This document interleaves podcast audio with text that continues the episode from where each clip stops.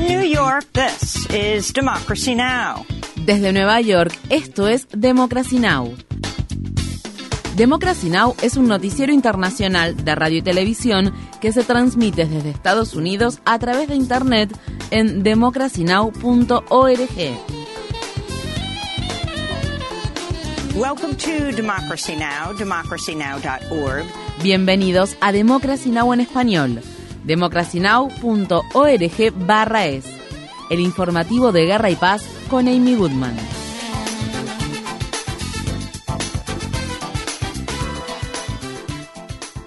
Benjamín Netanyahu asumió un sexto mandato sin precedentes como primer ministro de Israel e inauguró el gobierno más ultraderechista en los 74 años de historia de ese país. La nueva coalición gubernamental reúne a partidos ultranacionalistas y ultraortodoxos que piden abiertamente la anexión de Cisjordania a Israel. Un documento que enumera las políticas del nuevo gobierno incluye la promesa de construir asentamientos en los territorios palestinos ocupados. En dicho documento se establece, el pueblo judío tiene un derecho exclusivo e inalienable en todas las partes de la tierra de Israel. En Cisjordania, la autoridad palestina afirmó que el nuevo gobierno de Israel representa una amenaza existencial para el pueblo palestino. Estas fueron las palabras expresadas por el primer ministro palestino Mohammad Shtaye. Hemos pasado por muchos gobiernos extremistas, pero este gobierno es el más extremista, el más amenazador, el más insolente, y sea ciencia cierta que la comunidad internacional no hará acuerdos con muchos miembros de este gobierno. Por lo tanto, nosotros estamos en contra de todos los gobiernos que matan y oprimen a nuestro pueblo. El presidente de Estados Unidos, Joe Biden, felicitó a Benjamín Netanyahu por su regreso al poder y afirmó que espera trabajar en forma conjunta con el nuevo gobierno de Israel. En una declaración hecha pública el jueves, Biden se refirió a Netanyahu como su amigo desde hace décadas y añadió, Estados Unidos seguirá apoyando la solución de los dos estados y oponiéndose a las políticas que pongan en peligro su viabilidad o contradigan nuestros intereses y valores mutuos. La declaración de Biden no hizo ninguna mención acerca de los asentamientos ilegales de Israel y pasó por alto las preocupaciones que existen sobre los miembros ultrarreligiosos y ultranacionalistas de extrema derecha del nuevo gobierno israelí. La Organización de las Naciones Unidas ha interrumpido algunas de sus operaciones de ayuda humanitaria en Afganistán después de que los talibanes emitieran una orden que prohíbe que las mujeres trabajen en organizaciones no gubernamentales. El coordinador de la ayuda humanitaria de la ONU en Afganistán, Ramis Alakbarov, dijo este jueves que la prohibición tiene consecuencias inmediatas que ponen en peligro la vida de la población afgana. Las necesidades humanitarias de la población de Afganistán son enormes y es importante que podamos permanecer allí y seguir prestando ayuda. Mientras lo hacemos, es igualmente importante que los derechos de las mujeres y las niñas, de los que tanto hemos estado hablando estos días, sean preservados y protegidos en su plenitud.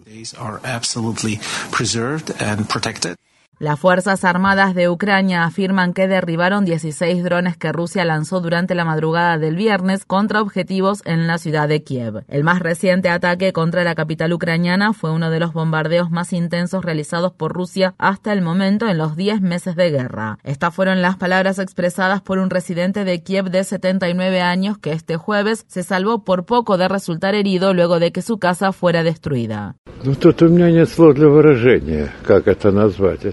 No tengo palabras para describir lo que sucedió. Como dicen, la guerra es la guerra y pasan muchas cosas. Pero esto no es una guerra, es un crimen contra la humanidad. En Moscú, el ministro de Relaciones Exteriores de Rusia, Sergei Lavrov, afirmó que los líderes militares intentaban atacar líneas de ferrocarril, puentes y túneles en diversas partes de Ucrania con el fin de cortar el flujo de armas y municiones que los aliados de Ucrania envían a ese país. Bielorrusia convocó este jueves al embajador de Ucrania en ese país y exigió que el gobierno ucraniano lleve a cabo una investigación exhaustiva sobre la caída de un misil antiaéreo ucraniano en campo bielorruso. Bielorrusia es un firme aliado de Rusia y ha permitido que su territorio se utilice como base de operaciones de ataques rusos. El incidente ha aumentado el temor a que Bielorrusia se vea envuelta en un conflicto directo con Ucrania. Mientras tanto, durante una videoconferencia que se realizó este viernes entre el presidente ruso Vladimir Putin y el presidente chino Xi Jinping, el mandatario ruso dijo que espera que Jinping visite Moscú en la primera mitad de 2023. El gobierno de extrema derecha de la primera ministra de Italia, Giorgia Meloni, ha tomado medidas enérgicas contra las embarcaciones humanitarias que rescatan a personas migrantes en el mar. Entre otras medidas, un nuevo decreto pretende impedir que dichas embarcaciones realicen múltiples rescates no planificados en una misma misión. Las organizaciones benéficas que infrinjan las nuevas normas podrían ser multadas y sus barcos podrían ser confiscados. Más de 100.000 solicitantes de asilo han desembarcado en Italia durante el último año, según datos del gobierno italiano.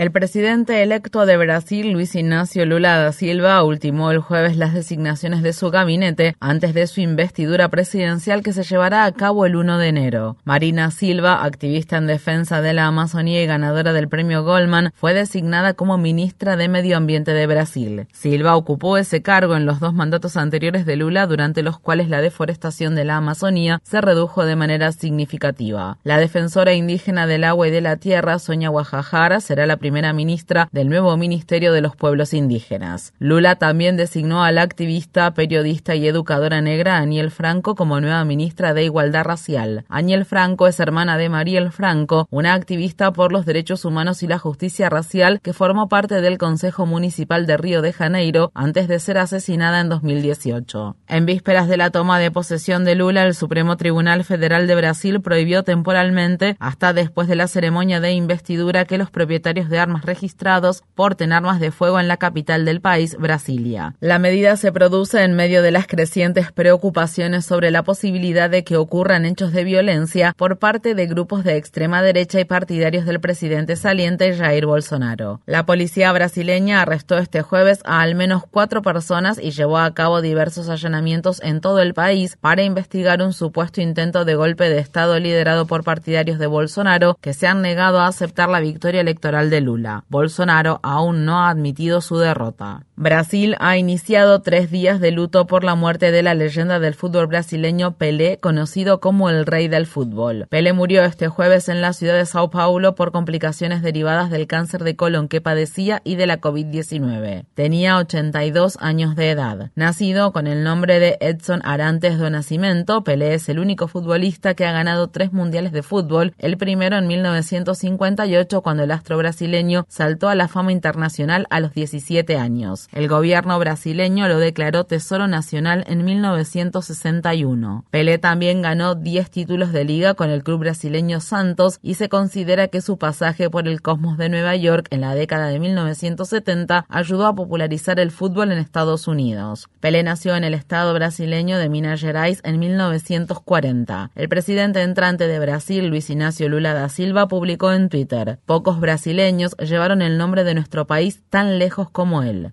Visite democracynow.org barra es para ver más información sobre la vida y el legado de Pelé. Corea del Sur realizó ejercicios militares tras fracasar en su intento de interceptar los drones norcoreanos que el lunes sobrevolaron su espacio aéreo. Estas fueron las palabras expresadas por el presidente de Corea del Sur, Yoon Suk Yeol. La intrusión de drones norcoreanos en nuestro espacio aéreo es un acto intolerable. Mucha gente estaba preocupada e inquieta. Debemos hacer que Corea del Norte aprenda que las provocaciones siempre tienen duras consecuencias. En medio del agravamiento de la ola de casos de coronavirus que afecta a China, Corea del Sur exigirá que los viajeros procedentes de ese país presenten un resultado negativo de la prueba de detección de la COVID-19. La medida de Corea del Sur se produce después de que India, Italia, Taiwán y Estados Unidos también exigieran pruebas negativas de coronavirus a los viajeros que llegan de China. Sin embargo, las autoridades sanitarias afirman que tales medidas ayudan poco a detener la propagación de la COVID-19. Por su parte, algunos críticos sostienen en que las restricciones de viaje se están utilizando como arma diplomática y podrían avivar aún más el odio contra las personas asiáticas. En Nueva York, el primer dispensario legal de cannabis recreativo abrió sus puertas al público este jueves a las 4.20 pm. El dispensario Housing Works Cannabis Company, situado en el distrito de Manhattan, está gestionado por una organización sin fines de lucro que atiende a personas que tienen VIH-Sida, así como a personas en situación de calle y ex reclusos. Chris Alexander, el director ejecutivo de la recién creada Oficina de Gestión de Cannabis del Estado de Nueva York, fue el primer cliente del dispensario. One of the key priorities was always, you know, addressing the criminal consequences that exist Una de las prioridades clave siempre fue abordar las consecuencias penales que existen en relación con el uso del cannabis. Esta idea surgió de la prohibición de la marihuana y la aplicación desproporcionada de dicha prohibición, pero también para que se pudiera acceder a una planta que sirve de medicina a tantas personas, particularmente a la comunidad de personas que padecen VIH y SIDA.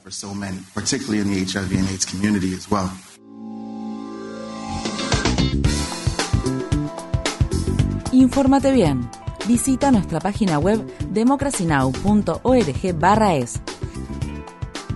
Síguenos por las redes sociales de Facebook, Twitter, YouTube y SoundCloud por Democracy Now! es.